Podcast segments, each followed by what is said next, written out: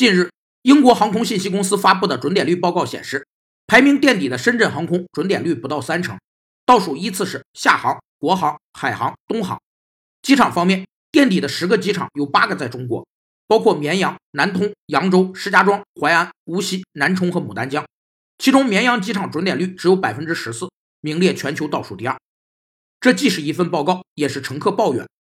由于服务的不可感知性，服务预期质量与感知质量的差距，以及服务中存在的其他因素，导致服务不完善，于是产生了顾客抱怨。